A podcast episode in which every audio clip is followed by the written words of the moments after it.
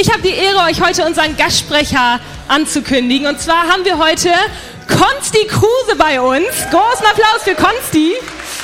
Konsti ist der Pastor aus der Ekklesiakirche in Nürnberg und ich habe es im ersten Gottesdienst schon gesagt, er ist circa ein Viertel Bremer, weil ein Viertel seiner Familie hier wohnt und dann sagt er auch im ersten Gottesdienst, hier bei uns in der Gemeinde, hat er selber gesagt, seine Gemeinde ist das hier scheinbar. Also herzlich willkommen bei uns in der Gemeinde eine Sache zu Konsti, die ich euch gerne erzählen möchte. Und zwar, als Tarek, mein Mann und ich vor wenigen Jahren Konsti kennengelernt haben, kam eine Person auf uns zu, die sagte, eine Sache musst du über Konsti wissen und du musst ihn unbedingt kennenlernen. Und zwar, Konsti ist der Typ von Mensch, der nicht unbedingt das tut, was Menschen von ihm erwarten, sondern der das tut, was Gott von ihm erwartet, zum Wohle der Gemeinde. Fand ich richtig cool. So eine Pastorin will ich auch irgendwann mal werden. Ich finde es mega vorbildlich und mega inspirierend. Danke, dass du heute hier bist. Seid gespannt, was er zu geben hat. Oh, Viel Spaß. Danke. Ich freue mich, bei euch zu sein. Danke für die netten Worte. Das ging runter wie Öl. Ist immer schön, dass meine Mutter da ist und das hören kann. Die war früher wegen mir als Schüler oft genug beim Direktor. Und jetzt darf sie mal hören, mal so ein paar gute Sachen hören. Halleluja. Hey! Friends, was geht denn ab bei euch? Hobkirche, herrlicher geht's nicht. Ja, ihr habt quasi das Maximale erreicht hier. Könnt Gott so dankbar sein. Ihr habt so einen tollen Pastor. Ihr habt äh, Standorte, ein tolles Gebäude, einen bequemen Stuhl. Ähm, es ist schön, also ihr, ihr, ihr seid so gesegnet, Hobkirche. Ihr wisst ja, ihr seid, ihr seid eine gesegnete, begünstigte Kirche. Ähm, ja, da könnt ihr Gott mal einen Applaus für geben. Und ähm, das soll man euch öfter eurem Pastor sagen, wie gerne ihr hier seid. Ähm, und ich bin ganz, ganz dankbar da zu sein. Ich bin noch dankbar ähm, einfach für die Freundschaft auch mit, mit eurem Pastor und äh, und auch dankbar für die ganzen Volunteers, die hier am Start sind, ja, vom Parking-Team über Kids-Team, über wir stellen Stühle und saugen alles und wir bereiten Kaffee zu und sammeln Geld ein und zählen Geld und bringen Geld zur Bank und was alles dazu gehört, ja. Und nochmal an alle Volunteers auch nochmal einen Riesenapplaus. Ähm, heißen Volunteers bei euch, habe ich mir sagen lassen. Ähm, und ich möchte gerne mit euch einen Text lesen. Ihr habt die 21 Tage des Gebets ab dem 5. Januar. Und ich habe das so von Gott aufs Herz gelegt bekommen, mit euch übers Fasten und Gebet zu reden. Und ich glaube, dass diese 21 Tage des Gebets ganz hervorragend sein werden für dein spirituelles Leben. Und ich möchte mal passend dazu eine Bibelstelle äh, vorlesen aus dem Matthäus-Evangelium. Wenn du deine Bibel dabei hast, kannst du sie gerne rausholen. Ansonsten steht der Text auch hier vorne. Aber ich habe gehört, ihr steht auch so gerne auf, wenn man das Wort Gottes vorliest. Deswegen tu das. Und dann lese ich mal vor. Matthäus 6, bist du dabei? Okay, gut. Wenn ihr aber fastet, sagt mal, fastet. Ihr fastet. Nicht solltet ihr irgendeinmal, wann einmal fasten, sondern wenn ihr fastet, also unser Herr Jesus geht davon aus, dass Menschen, die an ihn glauben und ihm nachfolgen, fasten. Wenn ihr also fastet, sollt ihr nicht finster dreinsehen wie die Heuchler, denn sie verstellen ihr Angesicht, damit es von den Leuten bemerkt wird, dass sie fasten. Ja, die schauen so ganz traurig. Ja, das kann auch passieren beim, Pas beim Fasten, ja, dass man so ganz traurig guckt, wenn man so einen Hunger hat, ja. Wahrlich, ich sage euch, sie haben ihren Lohn schon empfangen. Du aber, wenn du fastest, sag mal fasten, so salbe dein Haupt und wasche dein Angesicht. Ja, unterm Strich sagt die Bibel, mach ein bisschen Deo unter den Arm, lutsch ein bisschen Mentholbonbons, ja, aber bitte lauf nicht so wie so ein Häufchen Elend durch die Gegend, damit es nicht von den Menschen bemerkt wird, dass du fastest, sag mal fasten, sondern von deinem Vater, also dein Vater im Himmel, der im Verborgenen ist.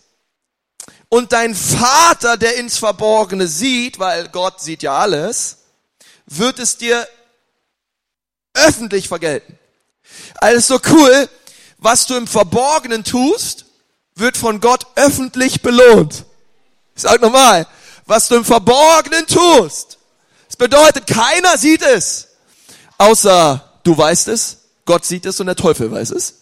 Aber was wir im Verborgenen tun, wird Gott öffentlich belohnen.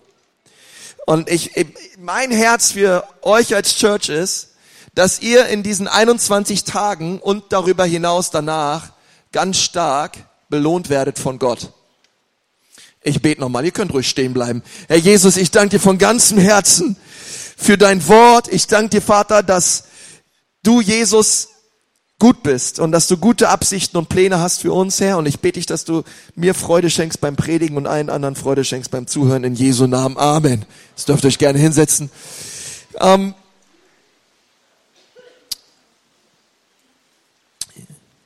Wer von euch geht gerne ins Kino? Ja, super. Ein paar Leute, ja. Die anderen trauen sich nicht zu melden, weil wir sind ja in der Kirche.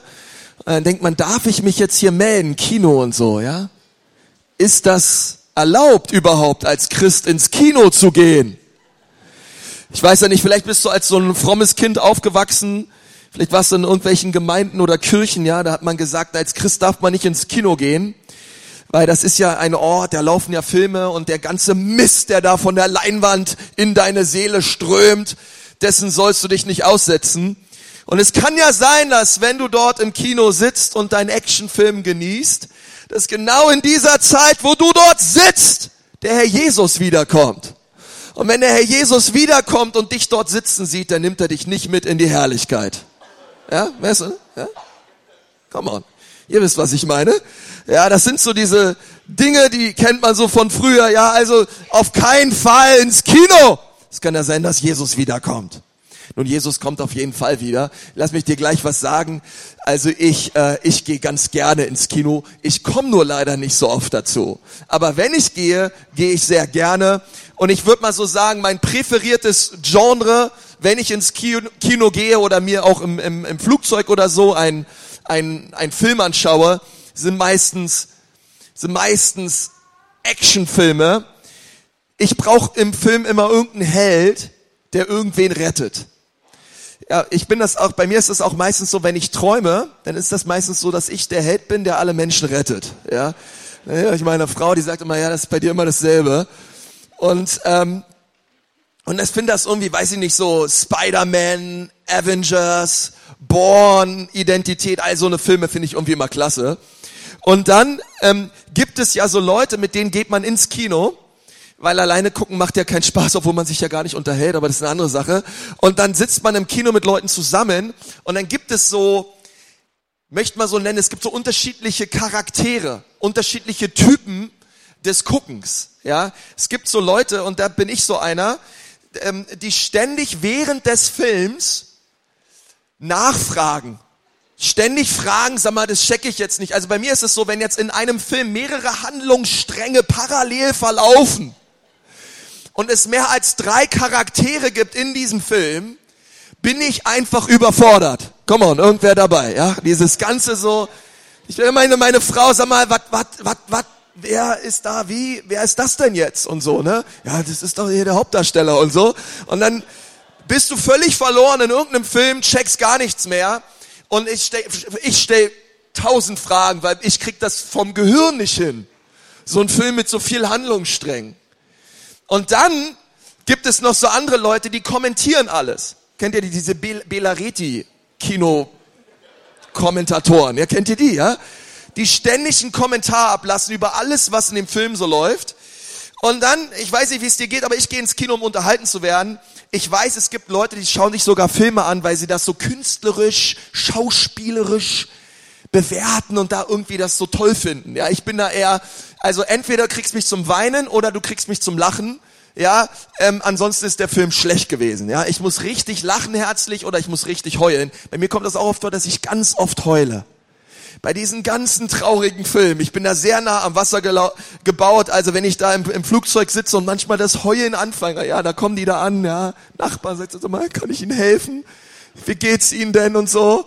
Ich habe gesagt, nee, komm, lass mich, ich brauche jetzt einfach meine Zeit hier. Und ähm, und das ist manchmal so, gibt so unterschiedliche Typen, die unterschiedlich auf Filme reagieren. Aber die Standards, die ich an einem Film setze, sind daher nicht hoch. Aber diese Leute, die alles kommentieren, besonders bei Actionfilmen, die finde ich am allerschlimmsten. Am allerschlimmsten sind die Leute, die nach einem richtig krassen Stunt sagen, es geht ja gar nicht. Das ist ja voll, völlig unrealistisch, was der hier macht. Kennt ihr so Leute, ja? Alle drei Minuten, das ist doch voll der Schwachsinn, hallo? Eine Million Kugeln fliegen auf den und der dreht sich in der Luft dreimal und nichts trifft. Das ist doch völlig, völlig, ja hallo, hallo, da wurden Millionen reingesteckt, eine Million Mal geschnitten und Hollywood kriegt das halt hin halt, man, es ist ein Film. Aber das ist so völlig so, das ist unmöglich. Das ist ja, äh, das geht gar nicht. Kennt ihr so Leute, ja? Wenn dich nicht meldest, vielleicht bist du so einer. Aber es gibt solche Leute, auf jeden Fall da draußen. Und mit solchen Leuten, da gucke ich einmal und sage, mit dir gucke ich nie wieder einen Film.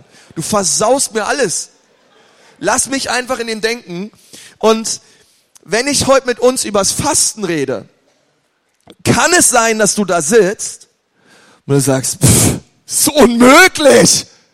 Das ist, vielleicht redest du, kommentatierst du auch meine Predigt und sagst, kommentierst meine Predigt und sagst, also niemals fasten? Willst mich umbringen oder was? Fasten. Fasten ist was für Pastoren, Missionare, keine Ahnung, Arbeitslose. Fasten? Ich hab, wie soll ich denn fasten? Wie soll ich denn schaffen? Fasten? Das ist eine Lehre, die hat man, keine Ahnung, die hat Martin Luther noch gebracht, aber wer, wer macht das denn heute noch? Fasten. Und manchmal sitzen wir da so und denken, das ist unmöglich. Ich werde niemals schaffen zu fasten. Ja, ich, ich krieg das nicht hin. Vielleicht mal von 22 Uhr bis 6 Uhr morgens fasten. Okay, das kriege ich irgendwie hin, aber so richtig fasten, fasten? Wer soll das denn schaffen? Nun, lass mich dir was sagen. Ich glaube, dass Gott dich durch diese Predigt aufrufen wird zu fasten, weil sein Wort es sagt, nicht weil ich es sage. Ich, ich, ich sag mal gleich so, das Ziel dieser Predigt ist, dass du hier rausgehst und so richtig heiß bist aufs Fasten. Und du denkst, ich kann es kaum abwarten, bis der 5. Januar kommt. Endlich kann ich anfangen mit dem Fasten. Man, Amen, Fasten, yeah. Ich weiß auch gleich, das Thema ist nicht so sexy. Ja, das ist jetzt nicht so ein Ding hier, mach was du willst und Gott liebt dich und so, ne? Ich weiß, das ist so von der Kategorie eher ein bisschen was, wo man vielleicht auch nicht so oft drüber redet. Aber lass mich dir was sagen.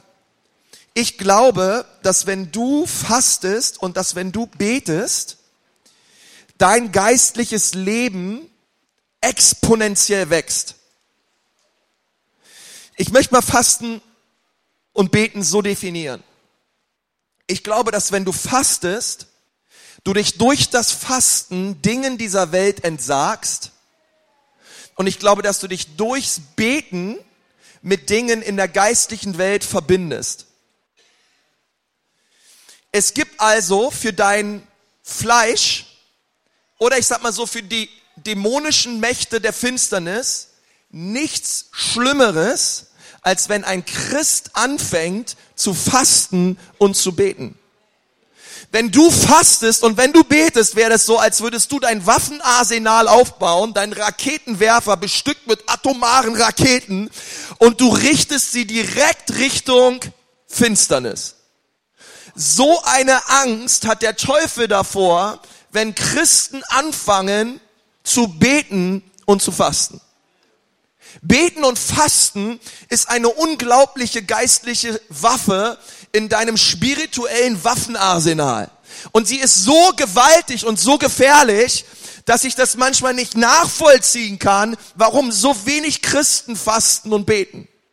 Lass mich dir sagen, Gebet verbindet dich mit Gott und Fasten entlöst dich, entbindet dich, entreißt dich der Lüste und der Dinge dieser Welt.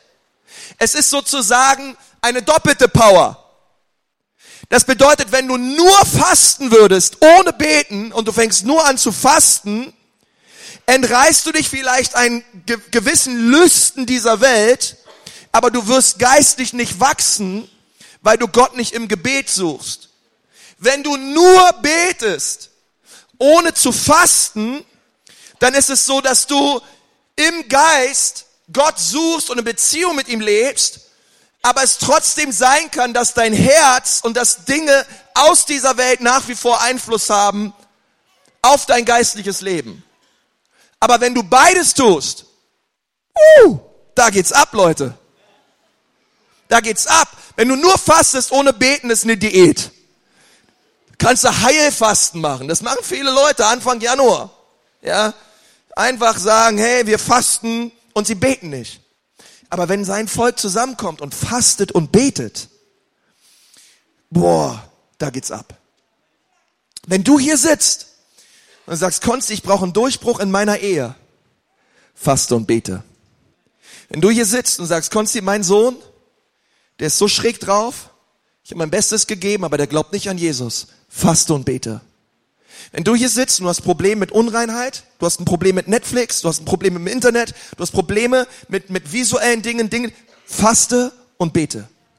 Manche Dämonen fahren nur aus durchs Fasten und durchs Gebet. In deinem Leben.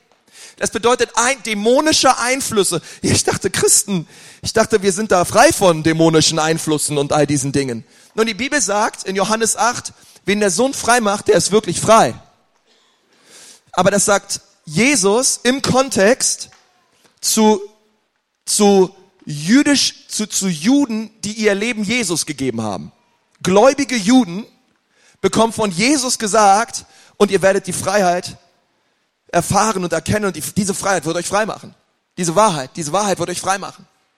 Und deswegen glaube ich, es ist so wichtig, dass wir verstehen, ähm, dass auch wir als Christen, als Nachfolger Jesu, es durchaus möglich sein kann, dass wenn wir gewisse Dinge tun, gewisse, für gewisse Dinge unser Herz öffnen, dämonische Einflüsse hineinkommen in unser Leben. Und dass Jesus sagt, es, es gibt eine, es gibt einen Weg in deinem und in meinem Leben.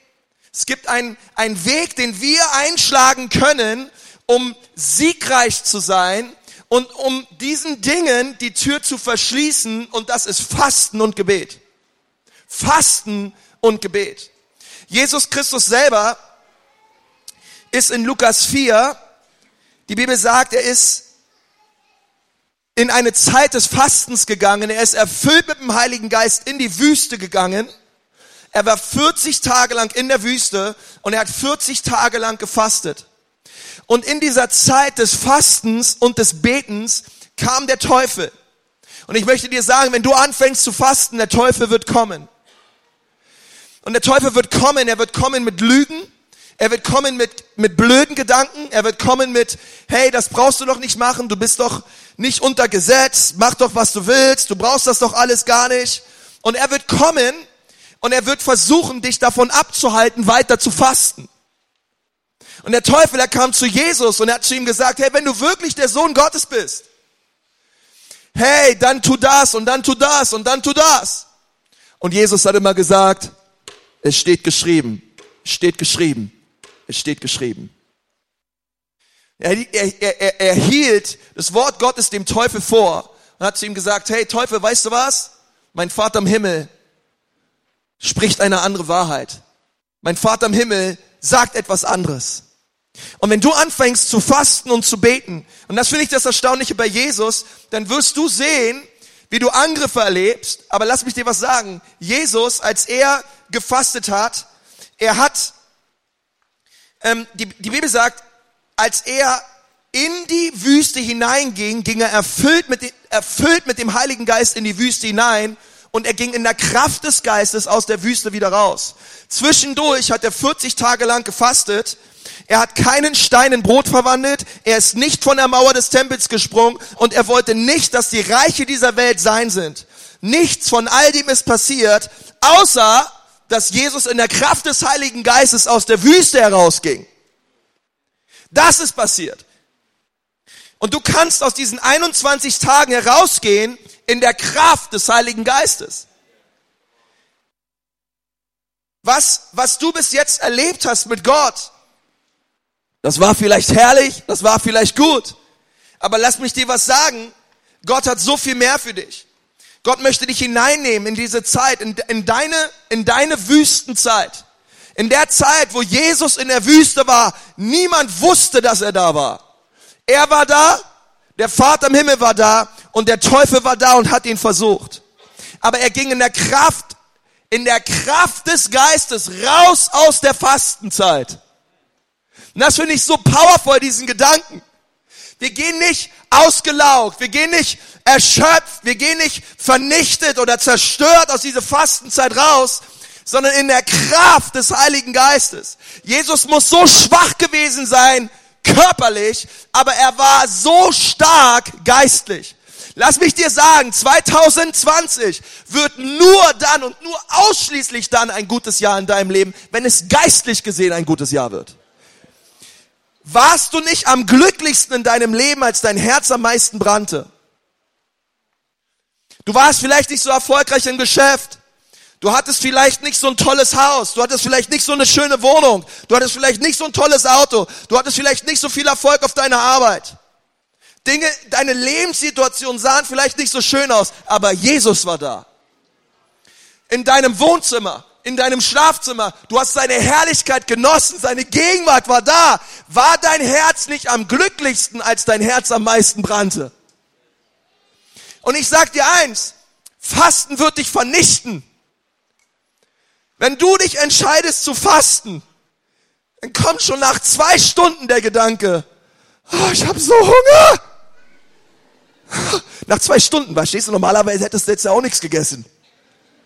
Ja, nach zwei Stunden überlegst du dir, denkst du, der setzt du dich schon hin, ich kenne das von mir. Ach Herr, das Leben ist so schwer, Herr. Ist das so eine harte Berufung, Herr? Warum, Herr? Warum müssen wir fasten, Herr? Und ich bin, ich, ich sag's dir, ich bin koffeinabhängig. Zuckerabhängig. Ah! Wer befreit mich, Herr? Ich dachte, alles in dir schreit. Ja! Und dann sagst nein! Und du bist gefangen! Dann sagst du, nein, ich zieh das durch in Jesu Namen. Ich zieh das durch in Jesu Namen. Und es gibt Bereiche in meinem Leben, wo ich Durchbruch brauche. Und es wird kommen. Es wird kommen. Es wird kommen. Und das Starke fand ich bei Jesus. Der Durchbruch kam nicht in der Wüste. Der Durchbruch kam danach. Sein ganzer Dienst ging dann erst los. Wenn du die 21 Tage des Gebets nimmst und du fastest in diesen Tagen, du fastest und du suchst Gott, erwarte nicht unbedingt, dass Gott alles beantwortet, dass Gott alles tut und dass Gott in diesen 21 Tagen alles wiederherstellt, was du auf deiner Liste hast. Erwarte, dass er dich danach belohnen wird. Was du im Verborgenen tust, wird dein Vater in aller Öffentlichkeit, und das ist Schlachterübersetzung, okay, das ist keine zusammengewürfelte, aus der Message ins Deutsche übertragene Botschaft, verstehst du? Nein, nein, das ist wirklich so. Was du im Privatem tust, wird Gott in aller Öffentlichkeit belohnen. Und ich weiß nicht, wie es dir geht, ähm, aber ich habe Bock auf ein bisschen Belohnung. Ich meine, ich habe über unterm Strich Bock auf Jesus, aber es ist cool, dass ich auch weiß, es wird belohnt werden. Und es ist so wichtig für diese 21 Tage. Schreib dir Gründe auf, warum du fastest. Weil wenn wenn du fastest, wird die Versuchung da sein, aufzuhören zu fasten. Faste weiter. Faste weiter. Bete weiter für Durchbrüche. Halte weiter fest. Als David gegen Goliath kämpfte, ist, ist meine Frage, wenn ich diesen Text lese in 1 Samuel 17, wie schauen meine Goliaths aus? Was ist ein Goliath in deinem Leben? Vielleicht ist es Stolz, vielleicht ist es Unreinheit, Vielleicht ist es Übermut, vielleicht ist es Neid, vielleicht ist es Bitterkeit. Wie schauen deine Goliaths aus? Gott wird sie zum Fall bringen, wenn du fastest und wenn du betest. Und das ist so wichtig. Bitte Gott um große Dinge. Bitte Gott um Reinheit. Fasten reinigt dein Herz. Noah hat einen Weinberg gebaut. Noah hat getrunken und getrunken und getrunken und das Ergebnis war ganz viel Unreinheit und Inzucht in seinem Leben. Isaak und Esau wurden beide verführt aufgrund von Hunger nach Essen.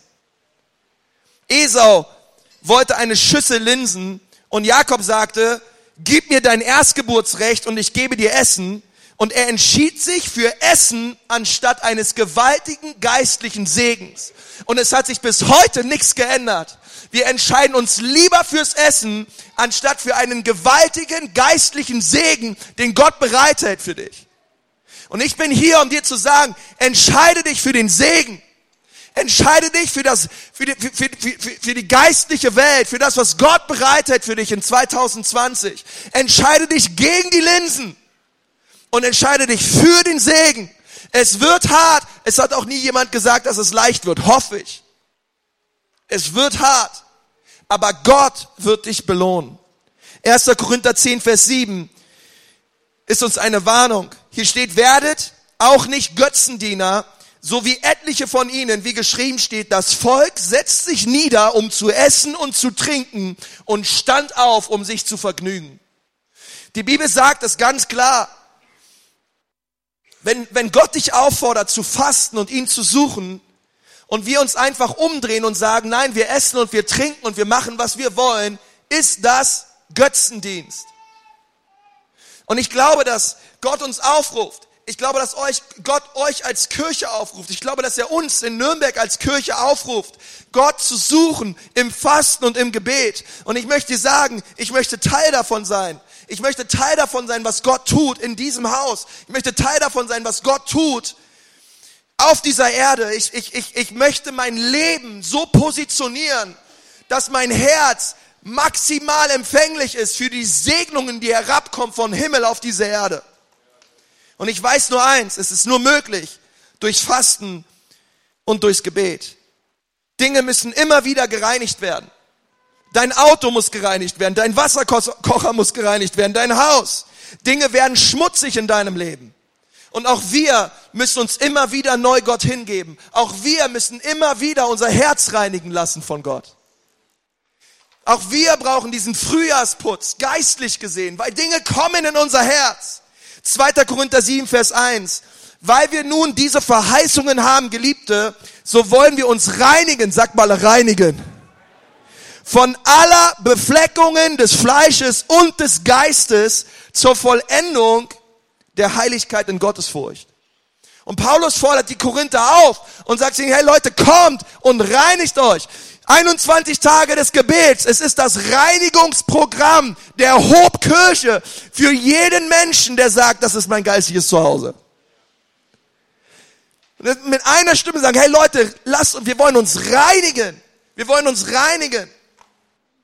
In 2. Korinther 9, äh, 2. Chroniker im Alten Testament, in 2. Chroniker 29, Kapitel 29 gibt es eine, eine Geschichte, die mich immer wieder berührt, wenn ich sie lese. Eines meiner Lieblingskapitel. Und es ist eine krasse Geschichte von König Hiskia.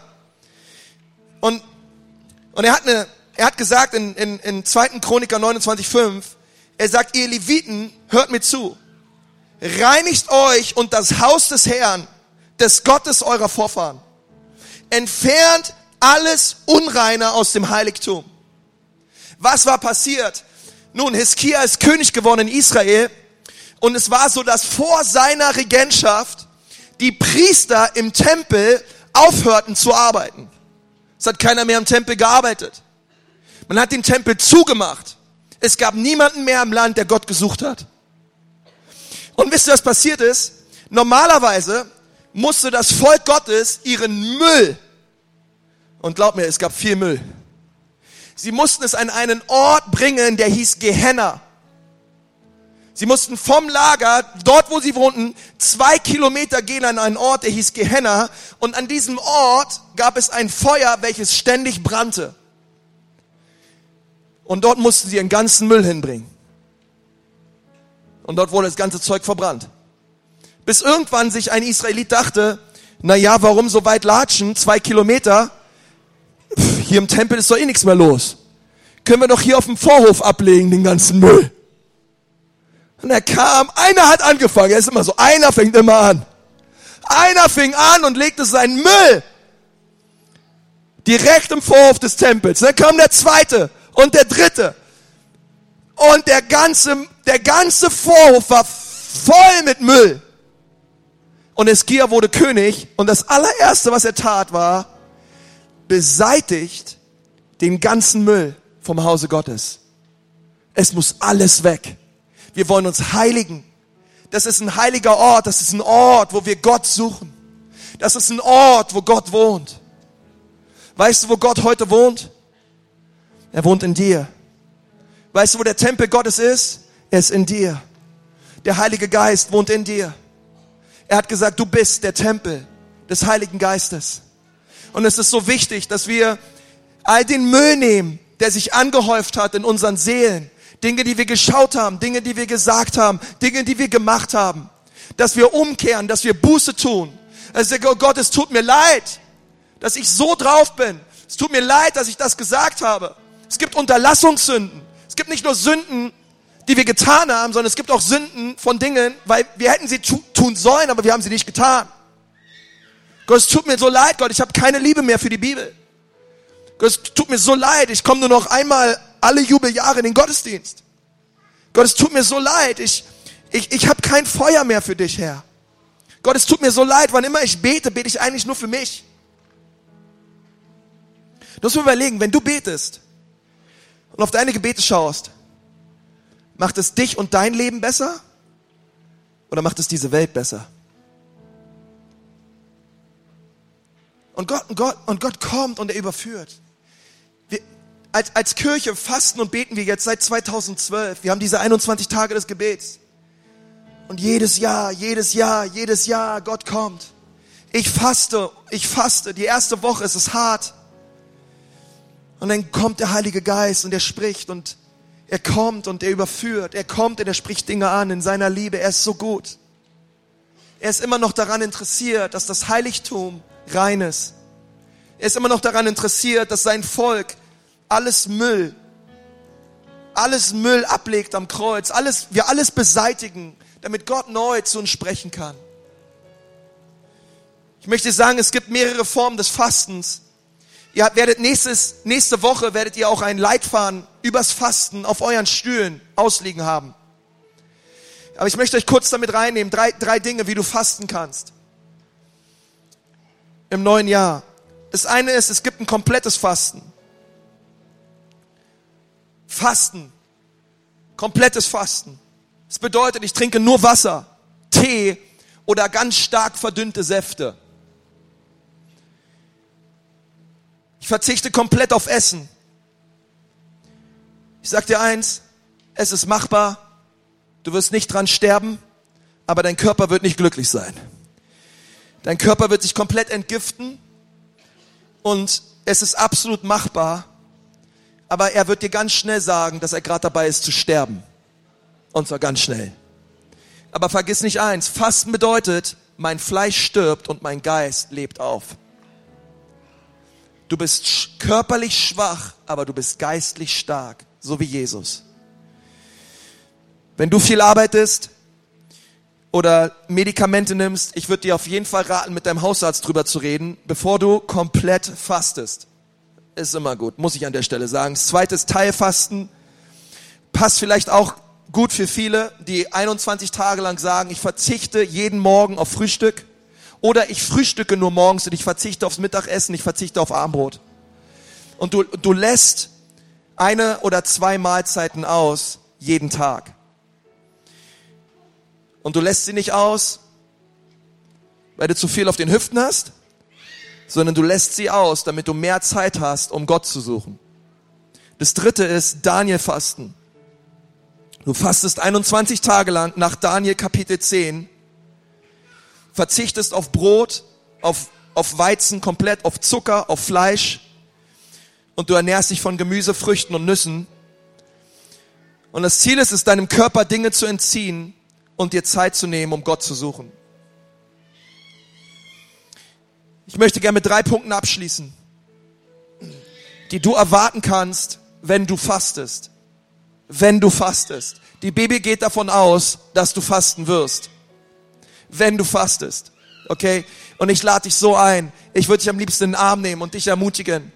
Egal was du für ein Problem hast, egal welcher Not du gegenüberstehst, egal welche, welche geistlichen Attacken du momentan erlebst, die Antwort lautet Fasten und Gebet. Gott möchte in einem ganz noch nie gewesenen Maße mit einer neuen geistlichen Dimension in dein Leben hineinkommen und dich erwecken. Was darfst du nach Jesaja 58 erwarten, wenn du fastest? In diesem ganzen Kapitel, ihr könnt euch gerne die Zeit nehmen, zu Hause Jesaja 58 durchzulesen.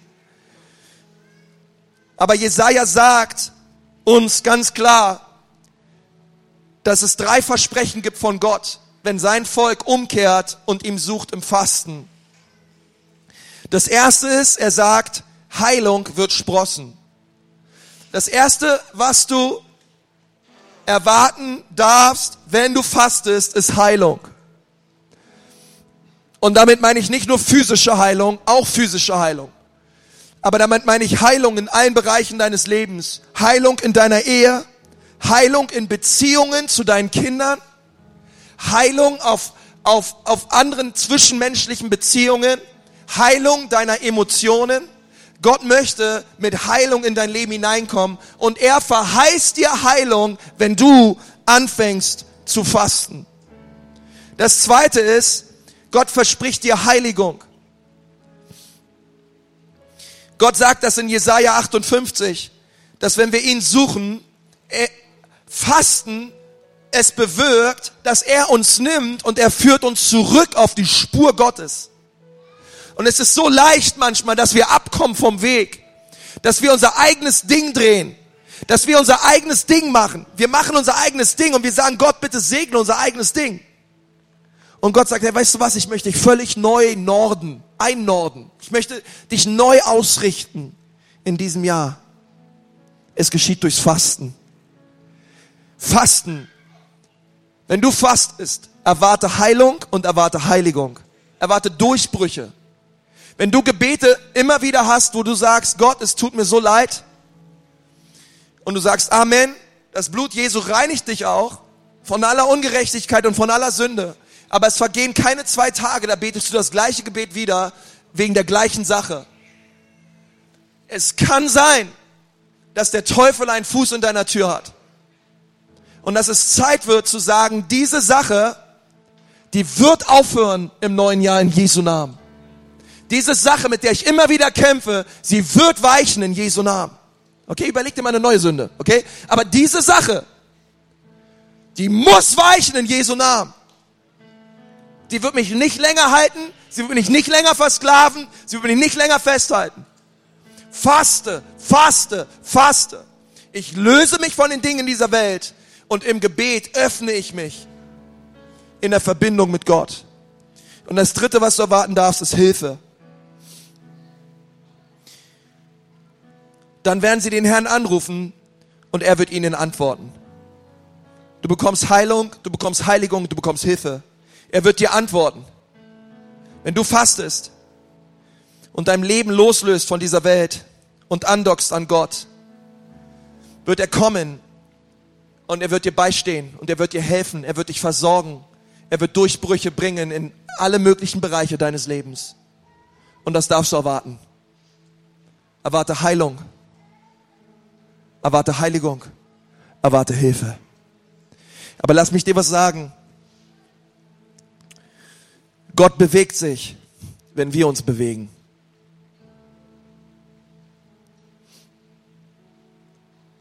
Gott bewegt sich, wenn wir uns bewegen. Die Segnungen Gottes sind kein Automatismus. Fällt dir nicht in den Schoß. Du wirst nicht von heute auf morgen Mann Gottes oder eine Frau Gottes. Es bedeutet, es bedeutet harte Arbeit. Es bedeutet, dass wir im Verborgenen Gott suchen im Fasten und Gebet. Viele von uns, wir wollen die, wir wollen die Segnen Gottes und wollen viele Abkürzungen nehmen im Leben, aber Gott sagt, es geht nicht. Es gibt keine Abkürzung.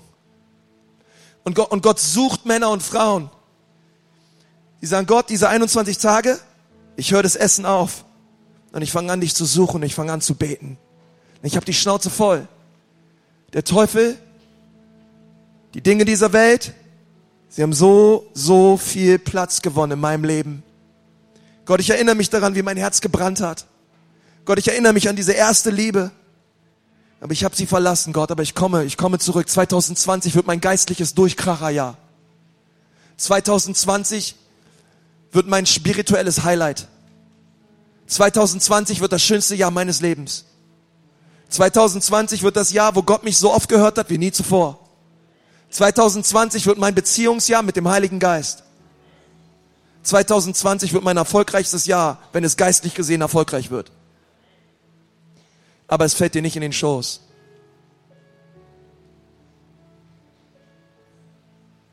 Deswegen sagt die Bibel, sucht mich und ihr werdet mich finden. Klopft an und ich werde auftun. Bittet und es wird euch gegeben. Es geht immer einer menschlichen Verantwortung voraus. Und dann kommt Gottes souveränes Handeln.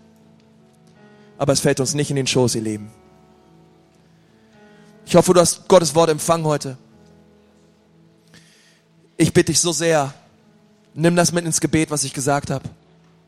Suche Gott durchs Fasten und Gebet im neuen Jahr. Ich wünsche von ganzem Herzen, ich, ich wünschte wieder, ich könnte dir, ich könnte dir so sagen, dir in, in, das in dein Herz hineinlegen. Bitte faste, bitte faste, bitte faste und suche Gott. Diese 21 Tage in dieser Kirche werden, werden, werden eine starke geistliche Zeit werden. Und wenn am, am 6. Januar, 5. Januar ist ein Sonntag, aber wenn am 6. Januar hier die Türen aufgehen und es geht um 6 Uhr morgens los, dann erwarte ich und ich weiß eure, euer Pastor und andere Pastoren auch, dass viele Menschen kommen und Gott suchen, weil wir eins verstanden haben. Das Fasten und Gebet uns verändert und diese Welt verändert. Und beides brauchen wir. Lass uns gemeinsam beten. Herr Jesus, ich danke dir von ganzem Herzen für deine Liebe. Herr Jesus, ich danke dir von ganzem Herzen, dass du ein gütiger Gott bist. Und ich danke dir, Herr, dass du immer für uns bist. Ich danke dir, Gott, dass du möchtest, dass jedes Herz sich dir zuwendet in diesem Saal. Jeder, jedes Herz, was meine Stimme hört, sich dir zuwendet. Und Gott, wir wollen sagen, wir wollen uns dir zuwenden. Gott, wir brauchen deine Kraft. Gott, wir brauchen dein Feuer und deine Gegenwart neu auf unserem Leben. Wir möchten dich so um Vergebung bitten, Herr, wo es immer nur um uns ging. Wir möchten dich so um Vergebung bitten, Herr, wo wir unser Leben in unserer eigenen Hand hielten, das Steuerrad fest in der Hand hielten und selber bestimmt haben, wo es lang geht. Gott, wir wollen alles dir geben. Wollen dir das Steuerrad unseres Lebens überreichen und sagen, bitte leite uns und führe uns. Wenn du hier sitzt heute und du lebst in keiner Beziehung zu Jesus, Jesus ist nicht dein Herr und er ist nicht dein Gott, aber du spürst gerade tief in deinem Herzen, dass du Jesus brauchst, dann möchte ich dir sagen, dass Jesus Christus am Kreuz für dich gestorben ist, für all deine, für all deine Schuld und für all deine Sünden. Und dass Jesus nicht möchte, dass du mit deiner Schuld und mit deinen Sünden nach Hause gehst, sondern er sehnt sich danach, dass du alles ablegst am Kreuz. Er ist hier, um dir zu vergeben. Er ist hier, um dir ein neues Leben zu schenken. Und du kannst als ein erlöster, fröhlicher, glücklicher Mensch durch dieses Leben gehen mit Jesus. Und er bietet dir Vergebung an. Und wenn du hier sitzt und sagst, ja, Pastor, das brauche ich, ich brauche Vergebung. Ich merke, da ist was zwischen mir und Gott, aber ich möchte nicht länger so leben ich möchte Jesus bitten, dass er mich rettet an diesem Sonntag. Dann brauchst du für diese Entscheidung nicht aufstehen, du brauchst auch nicht hier nach vorne kommen. Du kannst Jesus einladen, in dein Herz zu kommen, und zwar genau dort, wo du gerade sitzt. Und während wir die Augen geschlossen haben, möchte ich dich fragen, willst du die Hand Jesu ergreifen an diesem Morgen? Ich möchte gerne ein Gebet sprechen. Das ist ein Gebet der Lebensübergabe. Und wenn du sagst, ja, Pastor, bitte schließ mich in dieses Gebet mit ein. Ich möchte Jesus heute mein Leben geben. Hey, denn gerade dort, wo du sitzt, heb doch mal deine Hand und sag, ja, hier bin ich. Jesus, hier bin ich. Bitte rette mich. Bitte rette mich. Danke, danke, danke, danke, danke, danke, danke, danke. Wer ist noch da? Danke, danke. Noch mehr Menschen dort. Auch da oben. Dankeschön. Sagen, Jesus, bitte rette mich. Rette mich, Jesus. Rette mich aus meiner Sünden. Oh Herr, ich danke dir für, komm, lass uns gemeinsam beten. Herr, ich danke dir für all die Menschen, die sich gemeldet haben. Und Gott, wir beten, dass du mit deiner Kraft, Herr, in ihr Leben kommst. Herr, lass das ein Tag des Heils sein. Lass das ein Tag der Umkehr sein. Herr, lass das ein Tag sein, Jesus, wo sie ganz klar dein Kreuz sehen. Erfüll sie, Herr, mit deinem Geist. Erfüll sie, Herr, mit deiner Freude und veränder ihr Leben, Herr. An diesem Tag, Vater, wir beten für sie, Herr, dass du deine Hand auf sie legst, Herr, und dass du das gute Werk, was du in ihnen beginnst, auch vollendest. In Jesu wunderbaren Namen seid ganz, ganz stark gesegnet von Gott. Amen. Amen, Amen, Amen. Ich hoffe, ihr habt Gottes Wort heute Morgen empfangen. Ihr Lieben, lasst uns Gott nochmal einen Applaus geben für all die Menschen, die sich gemeldet haben. Come on. Gott ist gut. Gott ist gut.